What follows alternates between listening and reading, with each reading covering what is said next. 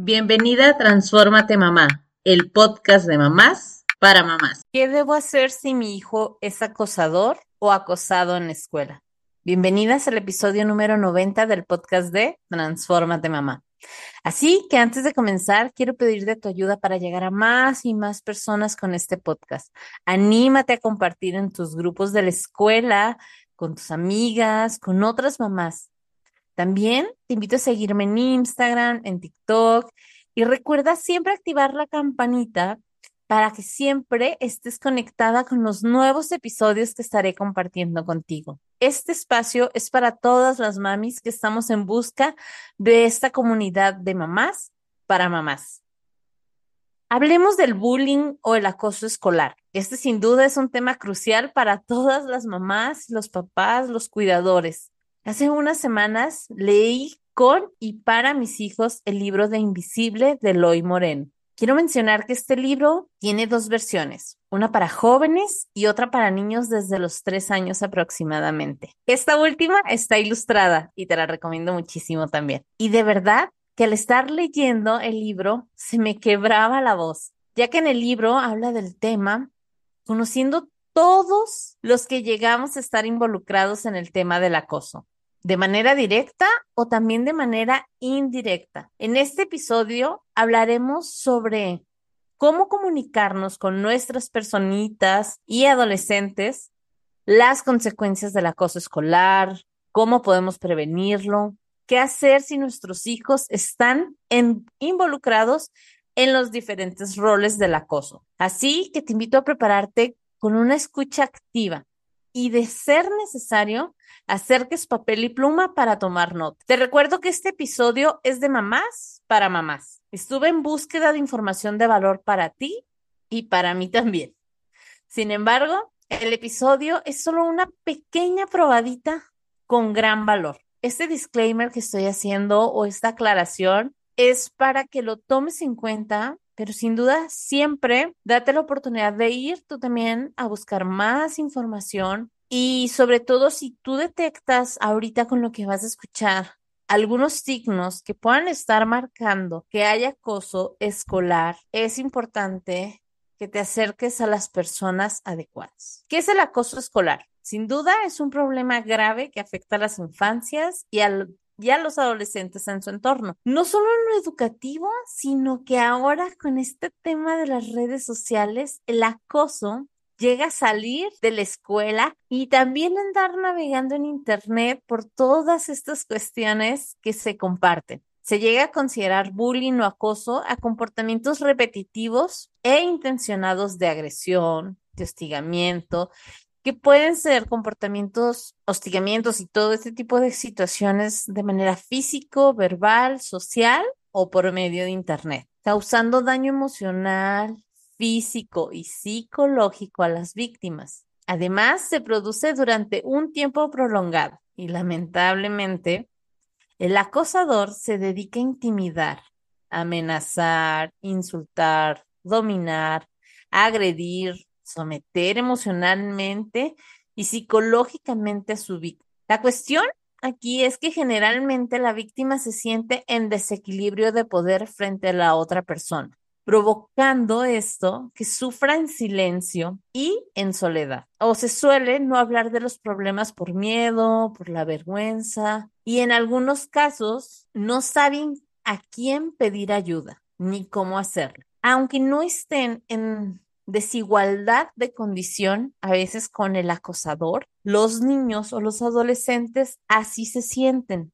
Por eso les cuesta trabajo el pedir ayuda. Con el tema de las redes sociales, hasta un mensaje puede hacer sentir mal a alguien. Cada día los jóvenes están más conectados a los teléfonos, las tablets, las computadoras, redes sociales. Con esto sale el bullying de las escuelas llega a meterse a la vida de los jóvenes, de los jóvenes, los adolescentes, los niños y hacerles sentir que no hay un lugar seguro para ellos. En ocasiones se sube contenido mientras están siendo maltratados, mientras se burlan de ellos, y esto provoca que cada vez la víctima se esté aislando más y más y más. El que los hijos estén subiendo contenido o videos donde se burlan de sus amigos, no debería ser motivo para que nosotros también estemos riendo. Y hay que estar súper al pendiente y monitorear las redes sociales de nuestros hijos. Sé que existen muchas maneras de que ellos puedan evadir estos controles parentales. Pero bueno, vamos a hablar de varias cosas para entrar en un círculo de confianza con nuestros hijos donde podamos hablar de este y otros temas. En la descripción del episodio dejaré algunas fuentes que consulté para crear este episodio y hablar de las estadísticas, al menos en México, donde encontré que los casos de bullying en el mundo van en aumento. De 6 de cada 10 niños sufren todos los días un tipo de acoso. 6 de cada 10 niños, algún tipo de acoso. Este, sin duda, es un dato bastante alarmante porque es importante identificar y nosotros como papás poder identificar si nuestro hijo está dentro de esta estadística. El 27% de los directores de las escuelas han reconocido que el problema ocurre en el aula al menos una vez a la semana. Y el dato todavía más alarmante para mí fue que el bullying es causante directamente de más de 200 mil fallecimientos cada año por homicidio o inducción al suicidio. Con estos datos es que nos damos cuenta de la importancia que tiene de hablar de este tema. No solo como los adultos, como los adultos responsables de las infancias y las adolescencias, sino como sociedad y principalmente con las personitas, con nuestras personitas, abrir este tema de conversación. ¿Cómo hablar con las infancias y los jóvenes del bullying? Considero que de las cosas más importantes es crear un ambiente de confianza y apertura con ellos. Sé que en muchas ocasiones queremos protegerlos de todos y de todo. Sin embargo, la realidad es que no podemos estar con ellos 24/7.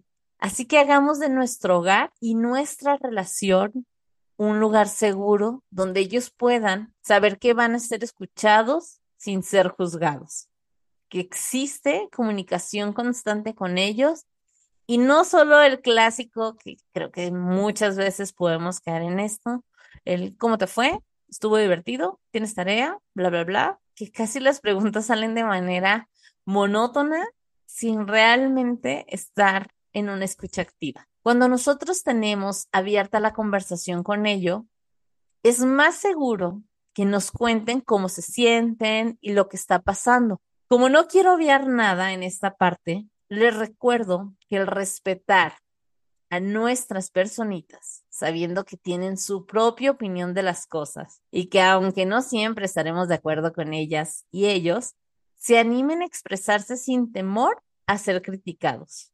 Y sobre todo, evitemos las expresiones exageradas, que sé que cuesta muchísimo hacerlo, pero puede ser bastante difícil. Pero bueno, en la creencia de nuestros hijos, sí que debemos trabajar mucho más con la escucha activa. Con todo lo anterior, estamos poniendo las bases para plantear el tema en las infancias y en las adolescencias de acuerdo a su edad. Esto se me hace mega importante. Es necesario que en casa eduquemos sobre el acoso escolar. A pesar de que es algo que se vive en la escuela, nosotros debemos también abrir esta conversación con ellos, ya que una vez que ellos entienden qué es, van a poder, identificar cuándo está sucediendo a ellos o bien si alguien en su entorno está viviendo algún tipo de acoso. Y para explicarles este tema, te invito a que utilicemos un lenguaje sencillo, de acuerdo a la edad de cada quien. Y en la medida vamos a poder ir explicando ¿Qué es el acoso escolar?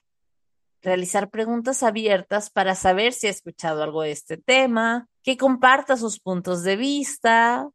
También nosotros podemos abrirnos con ellos y contarles nuestras experiencias con este tema. O bien, como lo hice yo, incluí una lectura, también pueden ser series, para que vean o lean en conjunto. Para ellos es mucho más sencillo cuando tal vez no estamos hablando directamente de ellos. Y como les decía, tomé esta conversación con ellos, mi esposo y yo, del tema del acoso escolar a través del libro de Eloy Moreno, de Invisible. Me permitió de una manera poder conectar sobre este tema. Ahora tenemos un lenguaje sobre este tema y nos ayuda a estar atentos a situaciones que ellos o sus compañeros han pasado en el ambiente escolar.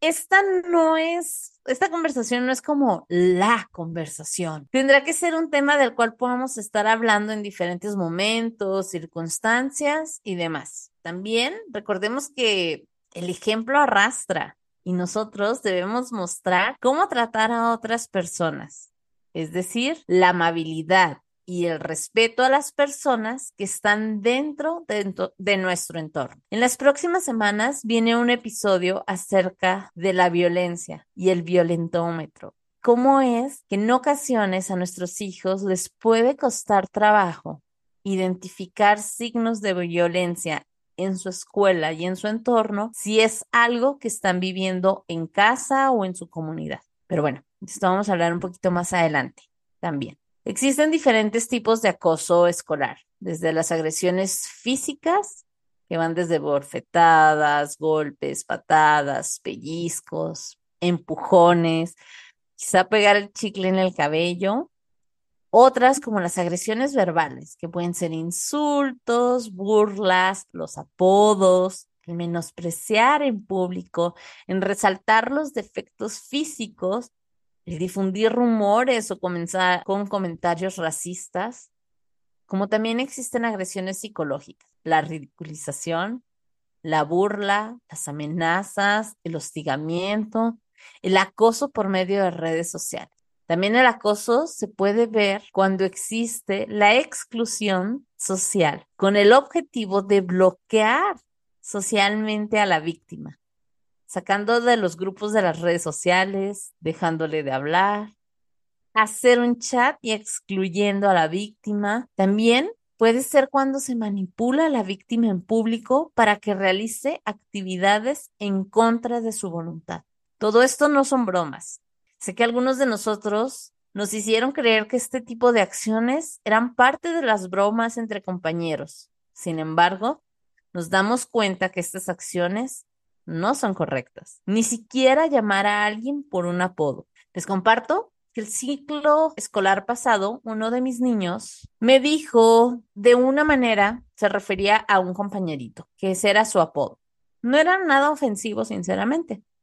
Sin embargo, en ese momento le pregunté que por qué él le llamaba así y me dijo que todos sus compañeros así le decían. Le sugerí que antes de él decirle de esa manera, se acercara al niño y le preguntara si se sentía cómodo que lo llamaran así o que prefería que le hablaran por su nombre. Entiendo que para él fue sencillo decirle como todos los demás. Poco se trata de venir a juzgar a nuestros hijos. Sin embargo, le dije que también pensara si a él le gustaría que le llamaran de otra manera que no fuera por su nombre o que él no hubiera sugerido, que es mejor evitar los apodos y que siempre podemos hablarnos por nuestro nombre. Como fueron pasando los días, me di cuenta de que cuando hablaba del niño, ya se refería a él por su nombre. Y es ahí donde nosotros como padres, cuando estamos cerca, podemos orientar a nuestros hijos. Por estar cerca no me refiero a tener que estar 24/7 con ellos. Regreso a esto. Yo sé que muchos tienen que salir a trabajar, que no se trabaja desde casa siempre, pero cuando estamos con ellos, el poder compartir y tener una escucha activa nos ayuda a conectar con nuestros hijos. Hasta hace poco, sinceramente, hice conciencia de quiénes son los protagonistas en este tema del acoso escolar. El primer pensamiento pudiera ser el niño acosador y el acosado, aunque la realidad es que también están involucrados los compañeros, los que se ríen, los que se callan, el personal docente, el personal no docente, los directores, las mamás y los papás o cuidadores de familia. Así es, todos, de una o de otra manera, somos parte de este tema. Y te cuento un poco de cómo todos podemos estar siendo parte, no del tema, sino del problema. Número uno, vamos a hablar del acosador, que es esta personita o el adolescente que desarrolla conductas agresivas o intimidantes hacia otras chicas o chicos. que se muestra con un aspecto como de falta de empatía, celoso, envidioso, resentido. Sé que estas características pueden sonar bastante fuerte. En algunos casos son niños con exceso de permisividad en casa que su ambiente familiar sea sin respeto por los demás o bien que sufra y esté sufriendo algún tipo de violencia también. Ese puede ser, a grosso modo, el perfil de alguien que está acosando. El acosado o la víctima suelen ser niños inseguros, con baja autoestima, suelen tener pocas habilidades sociales, y quizá son incapaces de salir por sí mismo de situaciones incómodas. En muchas ocasiones no suelen contarle a los cuidadores por lo que están pasando, por miedo, vergüenza o porque se sienten inferior al acosador. Y los espectadores, todos los que ven, los que están respaldando el acoso. Y si existen dos tipos de espectadores, los pasivos, los cuales no intervienen pero miran todo lo que está pasando. En muchas ocasiones, ellos no denuncian o no se enfrentan por miedo a ser ellos los acosados. Los espectadores activos son mejor conocidos como los amigos del agresor, que se vuelven parte de este acoso y suelen insensibilizarse ante lo que hace el agresor. En algunos casos, hasta lo justifican, se lo aplauden. Y sí que a veces nos cuesta trabajo creer que nuestras personitas pueden ser uno de estos grupos de personas, el acosado, el acosador o bien el espectador. También existen los docentes y los cuidadores, los que debemos estar alerta a las señales, a los cambios que puedan llegar a presentarse en las personitas. Aunque como lo decía anteriormente, en muchos casos ellos no llegan a pedir ayuda existen ciertos signos que vale la pena considerar. Por ejemplo, los cambios de comportamiento, es decir, tal vez vemos al niño más ansioso, cambió su actitud con respecto a tener que asistir a la escuela, comenzó con terrores nocturnos, pesadillas, miedo a estar solo en las noches, quizá comenzó a mojar la cama, se vuelve más retraído, llantos frecuentes, quiere pasar más tiempo a solas, ha dejado de ver a sus amigos, también puede verse reflejado en dificultades académicas. No sé, tal vez era un niño que tenía buenas calificaciones, por decirlo de alguna manera, o que era considerado un buen estudiante y observas que sus calificaciones comienzan a bajar, tiene ánimo de estudiar, tiene miedo o irritabilidad para ir a la escuela. Puede verse la pérdida de interés en actividades previas. Es decir, esas cosas que antes disfrutaba hacer y que ahora ya no le es atractivo realizar.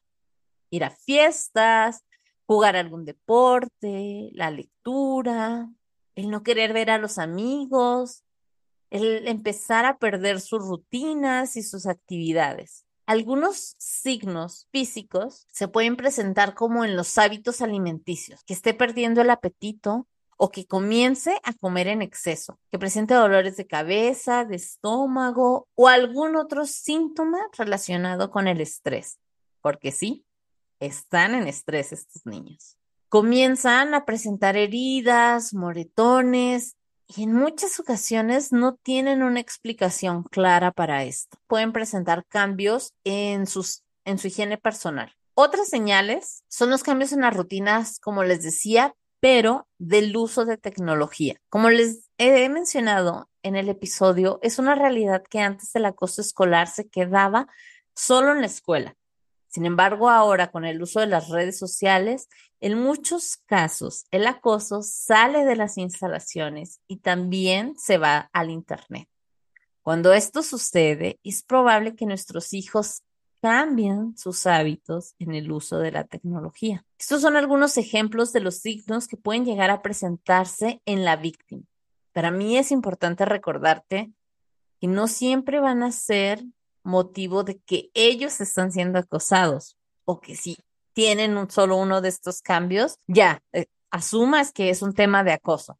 Considerar que es momento de abrir tal vez el tema de conversación de una manera abierta y comprensiva. Recordemos que la comunicación es crucial para este y para muchos otros temas. Me gustaría también mencionar las consecuencias para los espectadores y los agresores.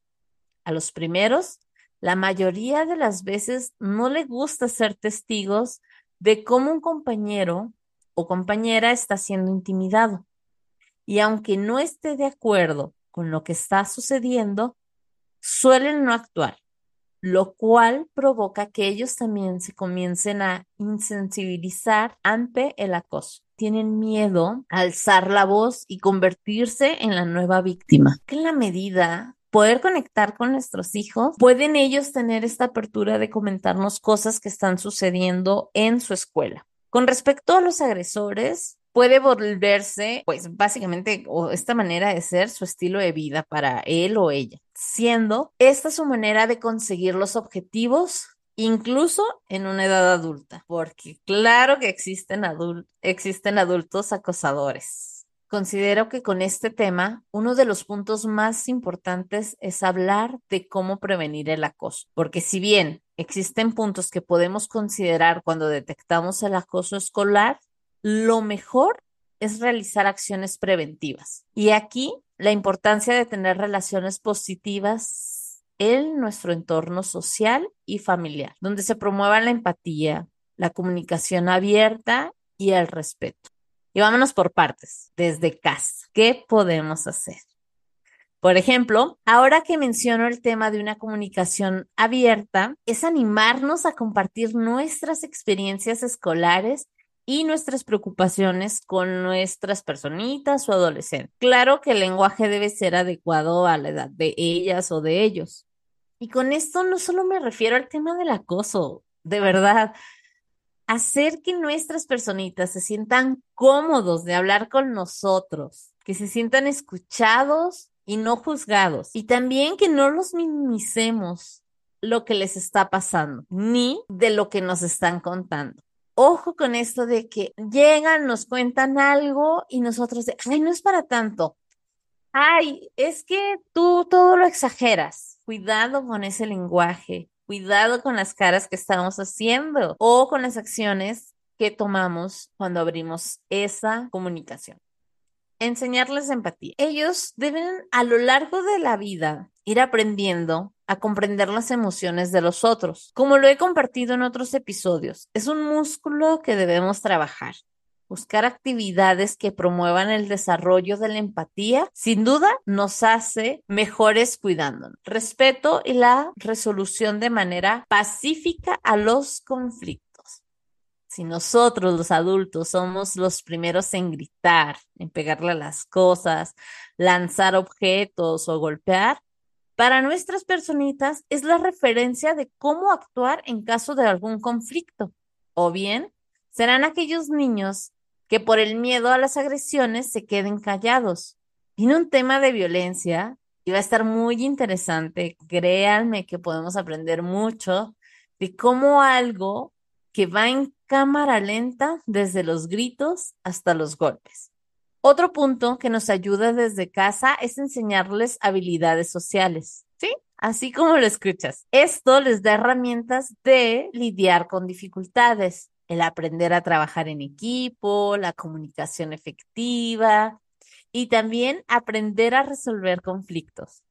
En mi caso lo veo con el dúo dinámico. Ellos han aprendido a negociar a lo que quieren jugar y demás. Déjalos ir al parque, déjalos que les toque negociar. No tienes que resolverlo todo tú con ellos, porque ahí, cuando ellos aprenden a resolver conflictos en pequeñas situaciones, les estás dando herramientas para futuras situaciones que puedan vivir. Límites claros. Oh, sí. Cuando practicamos los límites claros en casa, ellos van a poder, poder identificar los comportamientos inaceptables para ellos. De este tema ya tenemos varios episodios donde les comparto la manera de aplicarlos. Así que corre para allá si no los has escuchado, porque el tema de límites ha sido una constante en este podcast. Otra cosa que se puede hacer desde casa es promover la diversidad e inclusión.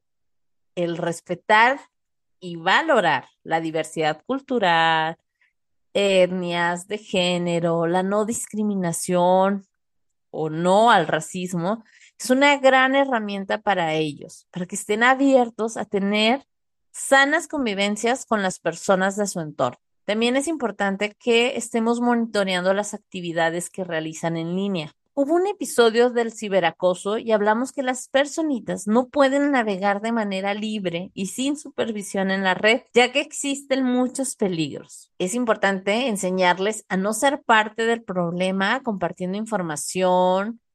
Hay que enseñarlos a denunciar y nosotros mismos debemos de estar monitoreando. Mantenernos activos en la vida de nuestras personitas, el poder conocer a sus amigos, a las mamás y a los papás de ellos, participar e involucrarnos en las actividades escolares y comunitarias. Por ejemplo, el dúo en ocasiones invita a sus amigos al parque o a algún lugar para jugar. Y aunque tenemos ciertas reglas y días para poder realizar este tipo de actividades, mi esposo y yo hemos decidido conocer a sus compañeros de la escuela y de sus otras actividades. Esto nos permite, como decimos por acá, echarle un ojo al entorno social con el que ellos se están relacionando y estar atentos de lo que está sucediendo. Sé que para algunas mamis no les gusta esto de los chats escolar ni participar de manera social con los compañeros pero créanme que es bastante importante y nos ayuda mucho a poder conectar con su entorno. Claro, esto va a ser en la medida que ellos también nos lo permitan, porque seguramente como empiezan a crecer, eh, se vuelve un poquito más difícil, pero creo que si empezamos desde chiquitos o desde lo antes posible, puede ser algo que para ellos sea de manera tal natural el compartir a su, a su círculo de amistades con nosotros. Y todo esto tiene el objetivo de que ellos sean seguros emocional y físicamente, que estén atentos a cualquier señal de acoso. Si con todo y esto, o sin esto, detectamos o sospechamos que nuestras personitas están siendo acosadas, ¿Qué debemos hacer? Antes de este punto, me parece importante que conozcas el protocolo de la escuela en caso de sospechas de bullying. En este episodio, como les decía, está dirigido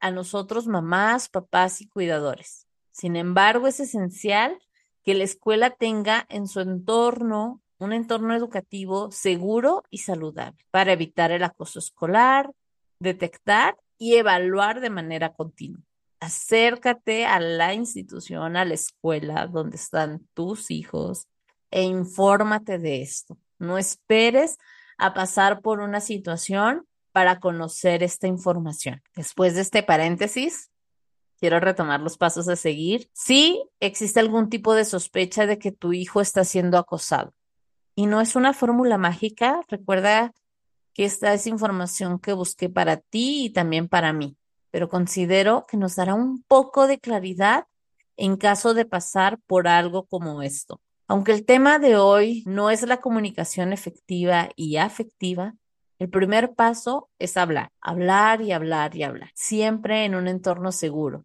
donde se sientan apoyados, que cuenten sus experiencias. Escucha de manera empática y sin juzgar valida sus emociones para que se sientan comprendidos. Tampoco se vale juzgarlos o regañarlos por no haberlo dicho antes. Este tipo de comportamientos provoca que se alejen más y más de nosotros. Por difícil que parezca, debemos mantener la calma. Sé que en ese momento pueden venir a nosotros sentimientos de enojo o de frustración, pero nuestra calma les dará la confianza a ellos de contarnos cómo han sucedido las cosas. El abrir la conversación nos permite reunir la mayor cantidad de información. Hazle saber que necesitas la mayor cantidad de detalles que recuerde. Se recuerda fechas, donde sucedieron las agresiones, si recuerda quiénes estaban y demás información que te pueda compartir para que puedas ir a la escuela y comunicar la situación. Procura programar alguna reunión con el maestro o maestra, el consejero, el psicólogo de la escuela y hasta la directora, no director, donde debemos proporcionar todos los detalles específicos para que la escuela investigue y tome las medidas necesarias. Ojo, al menos aquí en México se cuenta con un protocolo de actuación para abordar las pautas de prevención, detección de abuso infantil, acoso escolar, acoso sexual y existen los acuerdos de convivencia. Investiga en tu país. Cuando tú lo comunicas a la escuela, se vale preguntar cuál es el siguiente paso que dará la institución. De ser posible, si cuentas con pruebas del acoso, desde mensajes de texto, fotos, publicaciones, o bien si tú, personita, asiste al psicólogo, algún documento que te ayude a sustentar la situación. En esta plática es importante trazar un plan de acción que incluya las medidas específicas para brindarte protección, para brindarle protección a tu personita. Asimismo, para asegurarse y asegurarte que la escuela se comprometa a tomar medidas concretas.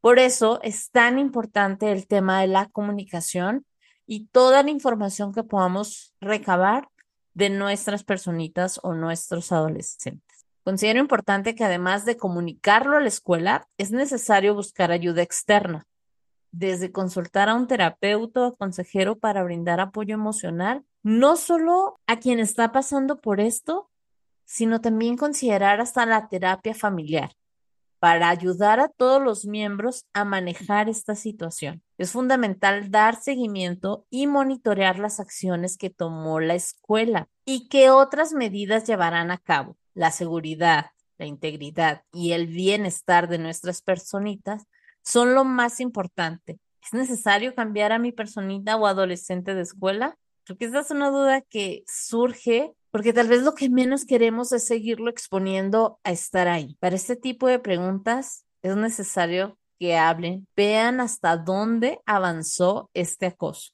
A mí me inspiró el leer el libro de Invisible para poder hablar de este tema aquí en lo personal y en la postura de mamá, pensaba cómo en busca de darles lo mejor a nuestros hijos nos enfocamos en las cosas materiales, en el trabajo y dejamos de lado lo que para ellos es lo más importante, tenernos a nosotros de manera presente. Antes de cerrar este episodio, también me parece importante hablar de qué podemos hacer si nuestra personita o adolescente es quien está intimidando es el acosador de otros niños. Y para esto es entender que a los que intimidan a menudo solo quieren encajar, están pidiendo atención o no están sabiendo cómo transitar las emociones complicadas. Quiero aclarar que no siempre, pero en algunos casos puede que estén siendo testigos o víctimas de violencia en el hogar o bien en la comunidad que se encuentra. Sé que en México, como en muchos países, ahora mamá y papá deben de salir a trabajar y nuestros hijos pueden estar conviviendo con personas violentas. ¿Qué puedo hacer si detecto que mi hijo es el acosador?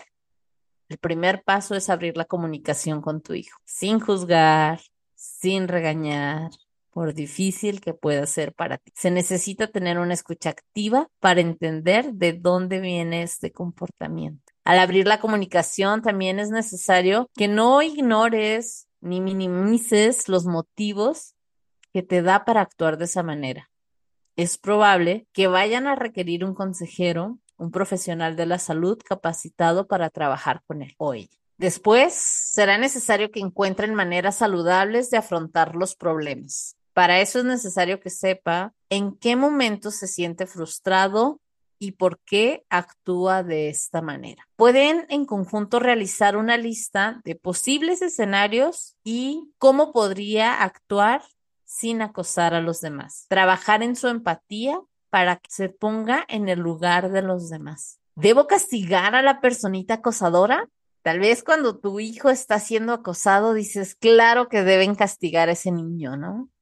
Y tal vez tú dices, claro, si no me hace caso, claro que sí. Necesita un castigo, este chamaco. Y tranquilas, no me funen, tranquilas, tranquilas. Ahora más que nunca es cuando debemos, número uno, explicarles las consecuencias que tendrán sus actos cometidos. Sé que esto suena raro para algunas de nosotras, sin embargo, de nada sirve que pongas un castigo. No vas a comer postre, no vas a salir a jugar, no vas a usar el videojuego o lo que sea que viene a tu mente que le pueda doler debe trabajar en las consecuencias adecuadas y no violentas. Ojo, ojo con esto. No estoy diciendo que no pase nada por lo que está haciendo. Sin embargo, como lo hablamos en el episodio de castigos versus consecuencias, deben cumplir al aplicar una consecuencia que sean razonables, respetuosas, relacionadas con la situación, ¿ok? Además que seguramente en el centro educativo o en la escuela también le van a aplicar consecuencias por su actuar. Es necesario que hagamos un trabajo de introspección con las personitas y los adolescentes que intimidan. Frecuentemente repiten lo que ven en casa o en su comunidad. Piensa de manera honesta sobre cómo es tu comportamiento frente a tus hijos, el acceso al tipo de contenido que le permites ver, qué tanto compartes con él o ella. Sí, el tiempo de calidad con nuestros hijos, esas pláticas son parte importante del comportamiento o la llamada de atención que quizás nos están haciendo. Hablemos con nuestros hijos de no pasarnos de la raya, como se dice coloquialmente, con las bromas que les hacemos a los otros y que deben aprender a detener. Para superar un tema de acoso escolar no es posible que ocurra solo. Es una serie de pasos que como sociedad debemos estar dispuestos a, transitar. El acoso escolar sucede y es un problema que afecta a demasiados niños, como mamá, papá los cuidadores. Es nuestra responsabilidad trabajar en la prevención de esto. Asimismo, buscar soluciones. Si algo puedes rescatar de este episodio, serían cuatro cosas para iniciar. Número uno, promueve el diálogo en casa. Debes estar dispuesto a escuchar, escuchar y escuchar. Número dos, educar tomando como prioridad el respeto y la empatía. Nosotros somos el modelo a seguir de nuestras personitas y adolescentes. Número tres, involúcrate en la comunidad escolar y en la vida social de tus hijos. Y número cuatro, no tolerar el acoso y buscar ayuda cuando sea necesario. Juntos estamos creando un mundo donde todas las infancias y las adolescencias puedan crecer y aprender sin miedo al acoso escolar. Te invito a contarme si has pasado con tus personitas un tema de acoso escolar o tal vez contigo misma. Además, me encantaría conocer qué te pareció este episodio. Gracias por escuchar este episodio. Si te gustó, te pido que lo califiques con cinco estrellas y lo compartas con otras mamás. Te invito a seguirme en Instagram en arroba mamá y escucharme la próxima semana en otro episodio del podcast de mamás para mamás. Transfórmate mamá.